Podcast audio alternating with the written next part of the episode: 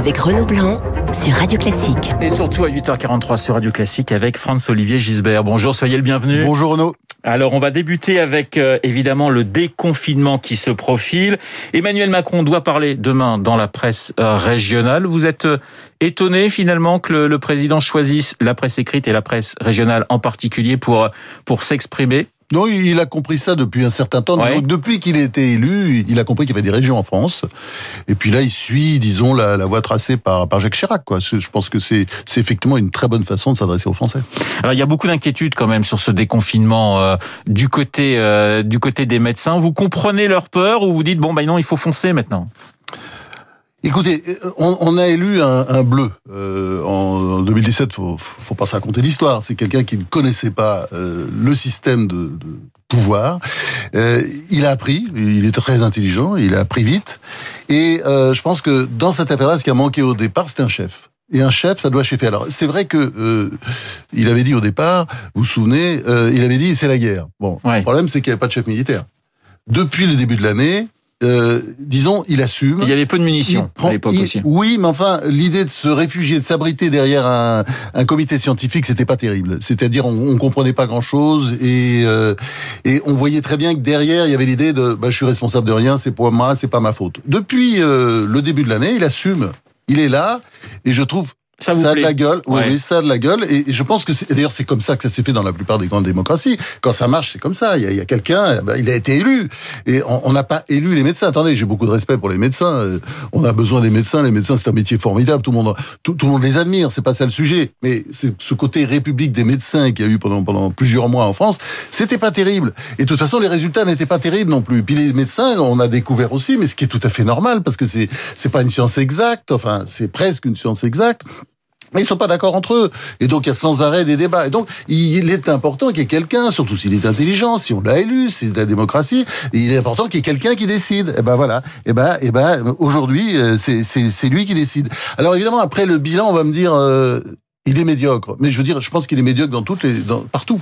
Partout, ouais. c'est ça qui est. Mais, mais on, partout, on a choisi la ouais. même stratégie. Mais François Olivier, il y a quand même aujourd'hui un taux d'incidence qui est le plus élevé en Europe. C'est la France. On a, euh, on, se, on, se, gargarise avec euh, la vaccination du côté du gouvernement. On est à, à 6 millions, je crois, de Français vaccinés avec deux oui, doses. Oui, tout à fait, tout à fait. Là où il y a 12 millions d'Anglais oui, qui ont été vaccinés avec deux doses. C'est-à-dire qu'il y a quand même, quand on regarde les chiffres, ils sont pas bons.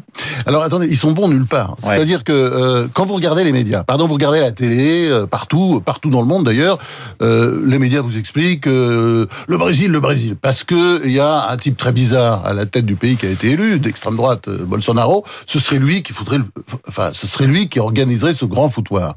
Bon, euh, le problème du Brésil, évidemment, ce sont les régions qui décident. C'est pas du tout le même système qu'en France. Donc, il appuie sur des boutons. On n'est pas forcé de. Enfin, bon, c'est très compliqué. Et le résultat du Brésil, c'est que c'est vrai, les résultats ne sont pas bons, mais rien de catastrophique par rapport à la France. On, on oublie toujours parce qu'on donne des chiffres dingues, mais il y a trois fois plus d'habitants au Brésil. Donc oui. vous prenez les chiffres du Brésil, et ben vous arrivez à euh, 395 000 morts là. Hein, il y a, y a, y a, ce sont les, les, derniers chiffres. En France c'est 104 000. Vous multipliez par trois, on, on est derrière évidemment, mais euh, c'est pas terrible le bilan. C'est la même chose pour les États-Unis on donne toujours des chiffres incroyables, 5 fois plus d'habitants aux États-Unis.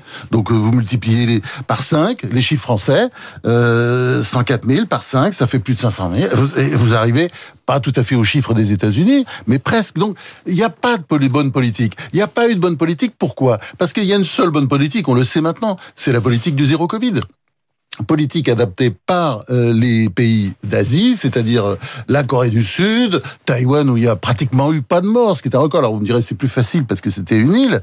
Et là, c'est vrai que ce sont des résultats qui donnent. Mais simplement, il y a un triptyque euh, fort, puissant. Il y a une organisation presque un peu militaire, dépistage, traçage, confinement individuel. Enfin, ça marche comme ça. Alors le président, et ça c'est le reproche qu'on peut lui faire, il a dit oui oui mais attendez, les Français sont attachés aux libertés, on n'est pas des on n'est pas des Coréens, euh, bon euh, ça peut pas fonctionner. Enfin il n'a pas dit ça tout à fait comme ça, mais je résume. Ce qui n'est pas bon, faux. Ce qui est pas faux, mais je vais vous dire moi, je vais vous poser la question tout simplement. Bon, tracé, c'est vrai que quand on est tracé, on est tracé quelques jours. Hein, le, quand on a le quand, quand on a le Covid, quand on a le virus euh, en Corée du Sud. Bon, et puis on est tracé, c'est-à-dire qu'on n'a pas le droit de faire des choses, on n'a pas le droit de sortir. Enfin, vraiment, on est on est on est tracé. Eh bien, euh, est-ce qu'est-ce que vous préférez ça ou bien la situation actuelle, avec ce confinement qui ne dit pas son nom, euh, enfin c'est un confinement euh, soft que nous avons, mais c'est quand même un confinement, le couvre-feu, euh, les restaurants fermés, etc. Euh, je veux dire, et, et, une économie, je suis désolé, elle continue à marcher dans ces pays, elle fonctionne. Hein ces pays-là, ils n'ont pas eu l'effondrement économique que nous avons eu l'année dernière. Donc je pense que si le Covid revient, s'il y a des virus, euh, des variants qui reviennent, je pense qu'il faut faut quand même qu'on puisse envisager, nous sommes un pays adulte, eh ben peut-être de changer la méthode au lieu de cette méthode du stop and go, etc., qui a donné le résultat que l'on sait, euh, d'avoir une politique plus raide, plus stricte, et, et qui nous permette aussi de profiter d'autres libertés, notamment la liberté de circuler. Alors on va changer de, de, de sujet avec euh, cette loi antiterroriste qui a été présentée euh, hier en, en, Conseil des ministres. Je posais la question à, à Jean-Pierre Raffarin, qui était mon invité euh, il y a quelques minutes. Je lui demandais si, si l'un des points faibles d'Emmanuel de, Macron n'était pas le, le régalien. Je vous pose la même question à vous, François Olivier. Ah bah oui, c'est évident. Enfin, c'est, c'est, il a, il a pas encore appris. Il apprend. C'est-à-dire que moi, je, quand on regarde euh, Macron depuis le début, il apprenne vite, hein, quand même. Il y a toujours des progrès. Oui, parce que l'élection se rapproche. Vous avez raison. Mais c'est vrai qu'il a, il a un problème là. C'est, c'est sûr, il comprend pas. Vous savez, c'est, c'est comme euh, quand il dit, par exemple, à propos de la, de la, de la colonisation, quand il dit que c'est un crime contre l'humanité. Pourquoi il fait ça pendant sa campagne électorale, qui est une bourde énorme Pourquoi il dit ça? C'est parce qu'évidemment, les Algériens ne cessent de dire, bon, bah si vous dites ça, peut-être que, etc. Bon, à l'arrivée, ils rentrent dans un engrenage et c'est une sorte de supplice chinois. Et puis là, les Algériens ils demandent d'en faire encore un peu plus, d'en faire toujours plus, etc. Alors on fait des on fait des séries euh, à heure de grande écoute sur le service public pour euh, pour expliquer tous les méfaits de la colonisation. Attention, je suis pas en train de défendre la, colonisation ici, bien entendu, c'est absurde. Euh, c'est un système qu'on ne peut que condamner.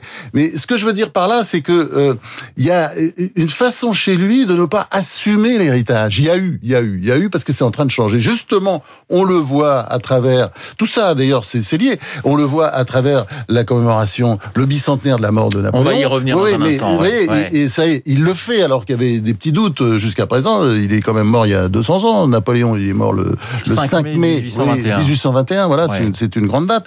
Et il change peu à peu. Et sur la sécurité, pour revenir au sujet, c'est sûr que c'est pas son truc. Et, euh, et c'est pourtant l'un des trucs des Français. Attendez, c'est effrayant. Les Français ne parlent que de ça. Ils ne parlent que de ça. Ils serrent les dents. C'est un peuple courageux. Euh, il a l'impression d'être trahi totalement par ses élites. Hein, relire euh, Marc Bloch, hein, l'étrange défaite euh, en 1940. 1940 Oui, c'est-à-dire que il y a, y a ce côté, euh, les élites nous trahissent, c'est-à-dire les magistrats qui relâchent tout le monde, le laxisme généralisé, le permis de tuer les juifs, hein, avec l'affaire Sarah Halimi, qui est d'ailleurs qui est reconnu par la Cour de cassation, qui est quand même la plus haute instance judiciaire. Enfin, tout ce climat épouvantable fait qu'effectivement, il y a besoin de changer quelque chose. Alors, le problème, c'est quoi? Euh, c'est qu'en France, quand, quand il y a quelque chose qui va pas, on fait une loi. Et il y a beaucoup de présidents qui ont fait ça et ça ne leur a pas réussi. Et le côté, il y a un fait divers, où il y a un problème, je fais une loi, moi je vais vous dire, c'est très simple ce qu'il faut faire en France. Il faut appliquer la loi. Et d'ailleurs, la Cour de cassation, vous savez très bien qu'elle a inventé un truc pour, pour, dans l'affaire la, Alimi pour essayer de, oui, pour, pour, pour, euh, oui, pour, pour essayer de, j'ose pas le dire, mais enfin c'est ça, parce que c'est une décision absolument abjecte, pour essayer de protéger d'une certaine manière Traoré, c'est-à-dire l'assassin islamiste, elle a, elle, a inventé quelque chose, puisque ça contredit une décision qu'elle a prise. Vous lisez dans le cadre enchaîné, c'est très bien expliqué cette semaine. ça contredit une décision qu'elle a prise encore et qu'elle avait prise il y a quelque temps. Donc, on, on est là-dedans. Euh, et euh, ce que ce qui se passe, c'est qu'il est en train de prendre conscience, effectivement, des problèmes de sécurité un peu tard, vous avez raison. Les, échéances se rapprochent, mais je pense que tout ça va quand même dans la bonne direction. Mais c'est pas en faisant des lois qu'on va s'en sortir. Il faut demander aux magistrats d'appliquer les lois. Et là-dessus, je pense qu'il faut un peu plus de fermeté. Si, si vous dites, vous disiez, euh, euh, oui, la question du régalien qui est très bonne. Je pense que si le régalien fout le camp, c'est parce que y a, on a l'impression qu'il y a plus d'État. Hein, quand le procureur, euh, euh, dans le, le, procès de Viry-Châtillon, euh, fait l'éloge de ces jeunes qui sont l'avenir du monde. Enfin, bon, il y a beaucoup de gens qui sont choqués, hein, et, et beaucoup parmi les musulmans. On va, vous aviez parlé de, de, Napoléon, on va justement revenir sur ces commémorations finalement que, que, que va faire euh, Emmanuel Macron, puisque il va faire un discours à, à l'Institut de France. Hein, Napoléon était membre de l'Institut, et puis il va déposer euh, une jambe à, aux, aux, invalides. Bon, c'est un peu le, un ouf de soulagement pour vous, François-Olivier Gisbert, qu'on célèbre, qu'on commémore euh, le 200e anniversaire de la mort de l'empereur? Ouais. Oui, et, et, je veux dire, euh, je suis pas du tout, euh, contrairement à beaucoup de confrères, je suis pas du tout napoléonien ni bonapartiste. Hein. Je pense que c'est quelqu'un qui a fait euh, du bien à la France, parce que c'est clair qu'il a, il a installé les fondations hein, après la Révolution, tout se cassait la gueule, il a, il a reconstruit d'une certaine, enfin, la France n'était pas construite. D'ailleurs, je dirais qu'il a construit. Il a construit un système qui est encore là aujourd'hui. Bon, qui est un peu bancal, certes, il faut, mais il a fait, il, il a, c'est un moment très important de l'histoire de France. Bon, après, euh, il y a ces conquêtes absurdes, il y a le fait qu'il y a des historiens très sérieux, euh, François, euh, Jacques Ozouf et par exemple Denis Richer autrefois qui a fait une thèse avec Emmanuel Leroy-Ladurie incroyable. On découvre la, la taille de la population a baissé Hein, sous Napoléon. Avant et après, ils ont mesuré les trucs conscrits ouais. sur. Bah, c'est fascinant de voir ça. Elle a baissé. C'est vraiment, ça a été une saignée dans la population française. Donc, donc le bilan n'est pas. Puis il y a évidemment l'esclavage qui l'a rétabli. Donc et le, le bilan n'est pas globalement. Euh, enfin, il est positif. Il est, oui, il est globalement positif. Euh, globalement négatif, parlant, je sais pas, mais peut-être humainement oui, plus oui, difficile. Bon, ouais. Mais c'est un moment capitale de l'histoire de France. Alors évidemment, ce n'est pas Jeanne d'Arc, ce n'est pas le général de Gaulle, qui sont des personnages, disons, euh, comment dire, un petit peu au-dessus de tout le monde. Il y a, il y a, il y a beaucoup plus de... Bah, enfin, de Gaulle, il y a quand même beaucoup d'antigaullistes euh, aujourd'hui en France. De Gaulle ne fait pas l'unanimité non plus. Personne ne fait l'unanimité dans l'histoire de France, François Olivier. Vous avez tout à fait raison, mais il y en a qui font un peu plus que d'autres. Et je ouais. pense que de Gaulle fait plus l'unanimité que Napoléon. Hein, on clair. a un problème euh, avec notre histoire de France aujourd'hui. Non, ben oui, justement. Mais attendez, il devrait pas y avoir de problème. Ouais. Il, il devrait y avoir un récit national. Euh, je pense d'ailleurs le, le, fait que cette espèce de déstructuration, vous parliez tout à l'heure de la, la, fin du régalien, cette espèce de déstructuration générale, elle passe aussi par le rejet de, de, de, de bah, dans les programmes, on le voit très bien, de, de l'histoire, euh, de la philo, etc. Tout ça, c'est très important. Si on veut restructurer ce pays autour de valeurs, autour de repères, eh bien, l'histoire, elle est là. Et je dis pas, c'est pas parce qu'on commémore qu'on approuve. Vous voyez ce que je veux dire? Oui. Mais c'est hallucinant. C'est-à-dire, il faudrait zapper des moments, des, des, je veux dire presque des siècles d'histoire. Une nation parce sans que histoire, pas ça n'existe pas. Mais non, mais l'histoire, Ouais. et puis l'histoire, elle est, elle est, elle- il y a du noir, il y a du blanc, elle est grise. Alors, François Olivier, on connaît les 100 jours en 1815. Autres 100 jours en 2021, c'est ceux de Joe Biden à la Maison Blanche. Euh, on en parle beaucoup en France, trop pour vous. Il y a toujours ce décalage entre l'image qu'on a nous Français du président Biden et puis l'image que les Américains en ont, où euh, c'est quand même beaucoup plus euh, beaucoup plus subtil, j'allais dire. Oui, alors là, c'est l'inverse de, de Macron, c'est vraiment le vieux routier, hein, quand on regarde bien. 8 Oui. ans vice-président, 32 ans sénateur, c'est 78 vraiment, c'est vraiment, et puis 78 ans, vous avez Ouais, raison, le plus vieux président de l'histoire des États-Unis, il marche à avec difficulté. Enfin, Sleepy Et- Joe est assez réveillé depuis 100 jours quand même, parce que Attendez, c'est pas mal. Ouais. C'est-à-dire, attention, cela étant, aux États-Unis, les 100 jours, euh, j'ai été longtemps correspondant aux États-Unis. Euh, C'est une bonne période. C'est une bonne période. C'est ce qu'on appelle honeymoon, la lune de miel. Tout va bien en général et bon, il, pour l'instant, il mange son pain blanc. Et c'est vrai qu'il s'est mis euh, dans les pas de Roosevelt, son grand prédécesseur euh, démocrate.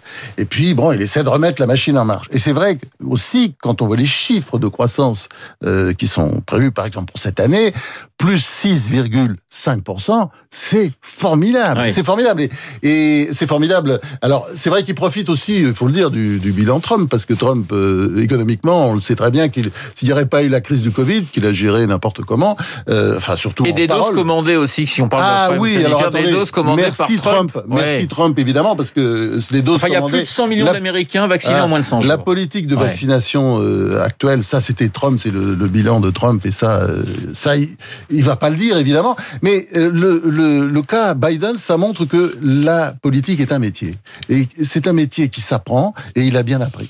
Alors, on va rendre hommage à un Américain qui nous a quitté euh, hier, euh, François-Olivier Gisbert, Michael Collins. Forcément, la conquête de la Lune. Alors, c'était le troisième homme. C'est pas celui qui a posé le pied euh, sur la Lune, mais il a été essentiel. C'est un homme qui nous a fait rêver. J'avais envie Ah qu'on oui. se quitte avec, eh bien, Frank Sinatra, Ah Fly oui, Me to the Moon. C'est quand même pas mal pour Ah oui, refermer cet esprit libre.